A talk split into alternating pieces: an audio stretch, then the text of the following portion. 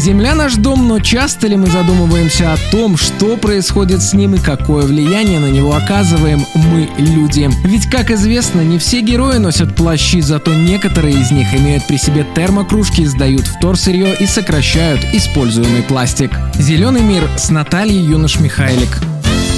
Всем привет! Сегодня поговорим о том, почему так важно озеленять города и населенные пункты. А знали ли вы, что одно дерево средней величины за 24 часа восстанавливает столько кислорода, сколько необходимо для дыхания трех человек. А зеленые насаждения по всему миру каждый год поглощают 600 миллиардов тонн углекислого газа и выделяют в атмосферу 400 миллиардов тонн кислорода. Потому озеленение городов и районных центров – вопрос важный не только для красоты и комфорта, но и для здоровья людей.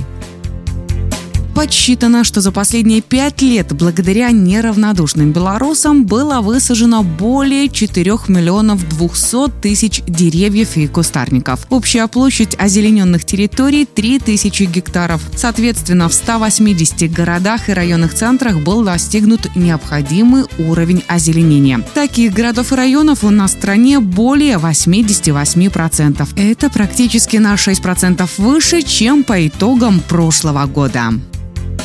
Живые деревья – неотъемлемая часть нашей жизни. И не стоит забывать, что каждый лист бумаги, стул или даже целый дом – это уменьшение числа деревьев. Поэтому присоединиться к озеленению вашего города или районного центра может каждый. Достаточно посадить дерево.